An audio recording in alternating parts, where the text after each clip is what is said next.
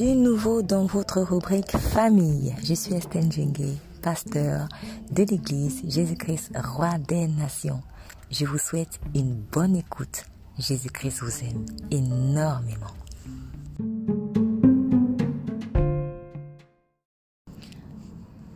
Vivre l'alliance du mariage. Lorsque nous nous marions, nous engageons à aimer l'autre et à le chérir pour le meilleur et pour le pire.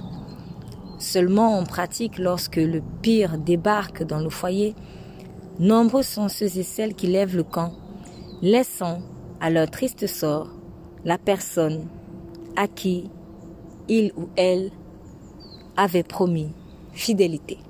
Proverbe 20, verset 6, nous lisons beaucoup de gens se disent qu'ils sont bons, mais un homme fidèle, qui peut le trouver?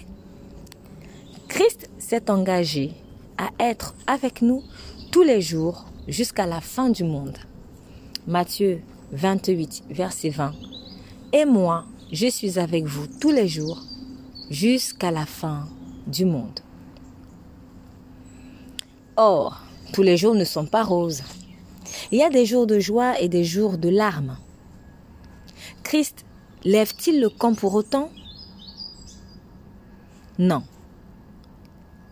Et nous lui sommes reconnaissants d'être aussi fidèle à notre égard. En effet, parce qu'il a contracté une alliance avec nous, Dieu ne peut se renier lui-même en nous abandonnant.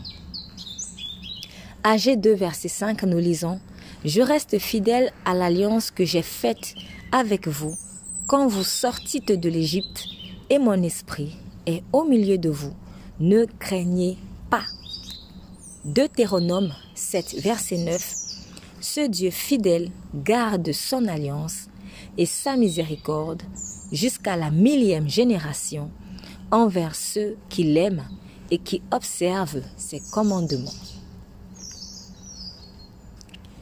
Être en alliance avec une personne suppose de vivre ce que cette personne vit. Si elle est dans l'abondance, vous êtes dans l'abondance. Si elle est dans la disette, vous êtes dans la disette. Si elle se réjouit, vous vous réjouissez aussi. Si elle est dans la peine, vous l'êtes également. C'est pourquoi tout ce qui concerne l'épouse de Christ Jésus affecte Christ Jésus. Zacharie 2, verset 12. Nous lisons Car voici ce que dit l'Éternel, le Maître de l'univers. Après cela viendra la gloire. Il m'a envoyé vers les nations qui vous ont dépouillé, car celui qui vous touche, touche à la prunelle de son œil. Matthieu 25, verset 34 à 46, nous lisons. Venez, vous qui êtes bénis de mon Père, prenez possession du royaume qui vous a été préparé dès la fondation du monde, car j'ai eu faim et vous m'avez donné à manger. J'ai eu soif et vous m'avez donné à boire. J'étais étranger et vous m'avez recueilli. J'étais nu et vous m'avez revêtu. J'étais malade et vous m'avez visité. J'étais en prison et vous êtes venu vers moi.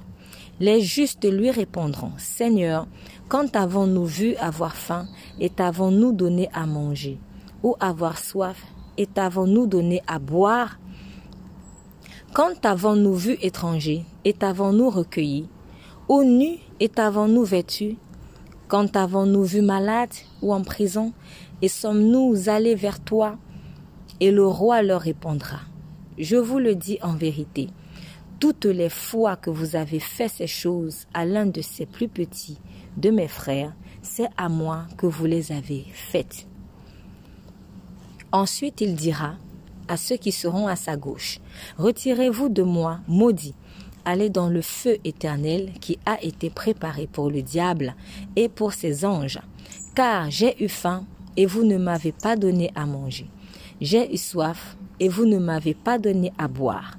J'étais étranger et vous ne m'avez pas recueilli. J'étais nu et vous ne m'avez pas vêtu. J'étais malade et en prison et vous ne m'avez pas visité.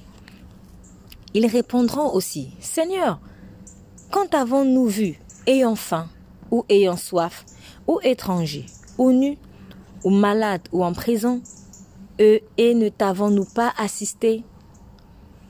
Et il leur répondra, Je vous le dis, en vérité, toutes les fois que vous n'avez pas fait ces choses à l'un de ces plus petits, c'est à moi que vous ne les avez pas faites.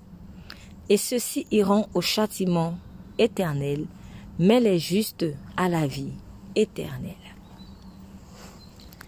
Voyez comment le Seigneur exprime le sentiment qu'il a eu à chaque fois que l'on traita d'une certaine manière ceux qui lui appartiennent, ceux qui ont fait alliance avec lui. Bien-aimé, c'est le modèle de l'alliance du mariage. Lorsque votre conjoint souffre, vous souffrez avec lui ou avec elle. Lorsqu'on lui fait du bien ou du mal, c'est à vous que l'on fait du bien ou du mal. Lorsqu'il ou elle est dans une prison quelconque, comme celle du péché par exemple, vous devrez porter avec lui son fardeau. Ne l'abandonnez pas car il a besoin de vous ou elle a besoin de vous. Aidez-le, aidez-la à sortir de cette prison au travers, par exemple, de votre intercession, car vous êtes dans une alliance avec lui ou avec elle. Vous ne pouvez donc être indifférent à ce que cette personne vit, puisque ce par quoi votre conjoint passe vous affecte en bien ou en mal. C'est cela vivre l'alliance. Prenons exemple sur le patriarche Abraham. Cet homme avait vécu dans son couple comme stérile, alors qu'en réalité ce n'était pas lui qui était stérile, mais c'était sa femme Sarah. En dehors du cas d'Agar, qui finalement s'est avéré d'ailleurs être une erreur, puisque Dieu avait exigé qu'elle soit chassée avec son fils en vue de la réalisation parfaite du plan divin, lire Genèse 21, 9 à 13, Abraham n'avait pas cherché à prendre une autre femme parce que Sarah ne pouvait pas avoir d'enfant. Il avait supporté avec Sarah le poids de sa stérilité. Il a vécu dans son mariage comme si lui-même était stérile. C'est cela honorer l'alliance du mariage et Dieu a béni leur couple. La grâce est tombée sur eux deux et ils ont eu Isaac et sont devenus les pères et mères d'une multitude de nations conformément à la promesse que Dieu leur avait faite. Lorsque vous honorez l'alliance du mariage, vous libérez la faveur de Dieu sur vous deux et sur votre descendance. Abigail avait quant à elle également porté le fardeau de son mari Nabal en demandant pardon à David pour l'offense que Nabal lui avait faite. Abigail avait agi comme si c'était elle-même qui avait péché. Aussi dit-elle à David, nous lisons 2 Samuel 25, 28, Pardonne la faute de ta servante. En effet, l'Éternel accordera à mon Seigneur une maison stable car mon Seigneur soutient les guerres de l'Éternel et on ne trouvera jamais rien de mauvais chez toi. Lorsque vous lisez ce passage tout seul, sans entrer dans son contexte, vous avez l'impression que la personne qui parle avait commis un péché. Mais lorsque vous remontez plus haut, vous constatez qu'en réalité, il s'agit de la repentance pour une autre personne. Abigail demandait pardon à David pour les péchés de son méchant mari, comme si c'était elle-même qui avait péché. 2 Samuel 25, versets 23 à 27, nous lisons Lorsque Abigail aperçut David, elle descendit rapidement de l'âne, tomba sur son visage devant lui et se prosterna contre terre. Puis, se jetant à ses pieds, elle dit C'est ma faute, mon Seigneur. Permets à ta servante de te parler que mon Seigneur ne prête pas attention à ce méchant homme, à Nabal, car il porte bien son nom. Il s'appelle Nabal et il y a chez lui de la folie. Quant à moi, ta servante, je n'ai pas vu les hommes que toi, mon Seigneur, tu avais envoyés. Maintenant, mon Seigneur, aussi vrai que l'Éternel est vivant, et que ton âme est vivante. C'est l'Éternel qui t'a empêché de verser le sang et qui a retenu ta main. Que tes ennemis, que ceux qui veulent du mal à mon Seigneur soient pareils à Nabal. Accepte ce cadeau que moi, ta servante, je t'apporte, à toi, mon Seigneur, et qu'il soit distribué aux hommes qui marchent à la suite de mon Seigneur. Abigail obtint gain de cause, tandis que Nabal ne se doutait de rien, complètement inconscient de la gravité de la situation. Nous lisons 2 Samuel 25, versets 35 à 38. David prit ce qu'Abigail lui avait apporté et lui dit, monte en paix chez toi. Tu vois, je t'ai écouté et je t'ai bien accueilli. Abigail arriva chez Nabal alors qu'il faisait un festin digne d'un roi dans sa maison. Il avait le cœur joyeux et il était complètement ivre. Elle ne lui dit pas un seul mot jusqu'au matin. Mais le matin, l'ivresse de Nabal s'était dissipée et sa femme lui raconta ce qui s'était passé. Le cœur de Nabal reçut un coup mortel et il devint aussi inerte qu'une pierre. Environ dix jours après, l'Éternel frappa Nabal et il mourut. Cela ne vous rappelle-t-il pas quelqu'un? Jésus-Christ. Il a porté nos péchés à la croix, tellement il nous aimait, alors que nous n'étions même pas forcément conscients de la gravité de nos fautes, ni du risque de mort qui pesait sur nous. Il a été crucifié à notre place comme si c'était lui-même qui avait péché. Il a en plus demandé pardon au Père pour nous en pleine agonie à la croix. Luc 23, versets 33 à 34. Lorsqu'ils furent arrivés à l'endroit appelé le crâne, ils le crucifièrent là, ainsi que les deux malfaiteurs, l'un à droite, l'autre à gauche. Jésus dit, Père, pardonne-leur car ils ne savent pas ce qu'ils font. Voilà comment nous devons vivre l'alliance du mariage. Portez avec votre mari ou votre femme le fardeau qui pèse sur lui ou sur elle, car votre conjoint ne peut le faire seul. Genèse 1 verset 26. Il n'est pas bon que l'homme soit seul, je lui ferai une aide semblable à lui.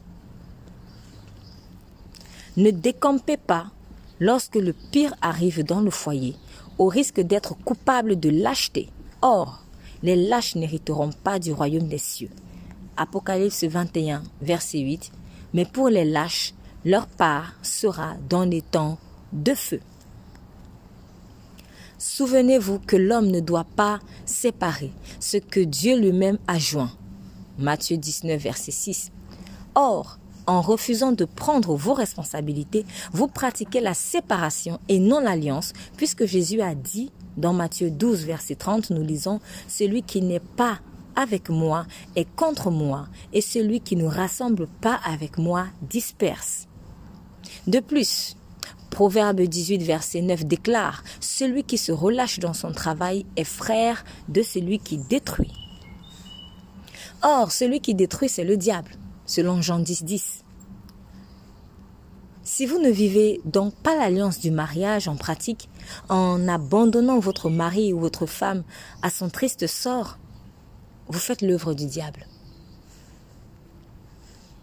Prenez courage et croyez que Dieu n'est pas un menteur. De la même manière qu'il est fidèle avec, vous, avec nous, soyons fidèles avec notre conjoint en vivant en pratique l'alliance du mariage nous n'en serons que bénis. Nous prions. Père céleste, au nom de Jésus-Christ, je viens à toi pour que tu m'apprennes à vivre concrètement l'alliance du mariage avec mon mari ou avec ma femme. Aide-moi à lui rester fidèle même dans les moments les plus difficiles. À ne pas l'abandonner tout comme toi, tu ne m'as jamais abandonné. Amen. Vous êtes bénis.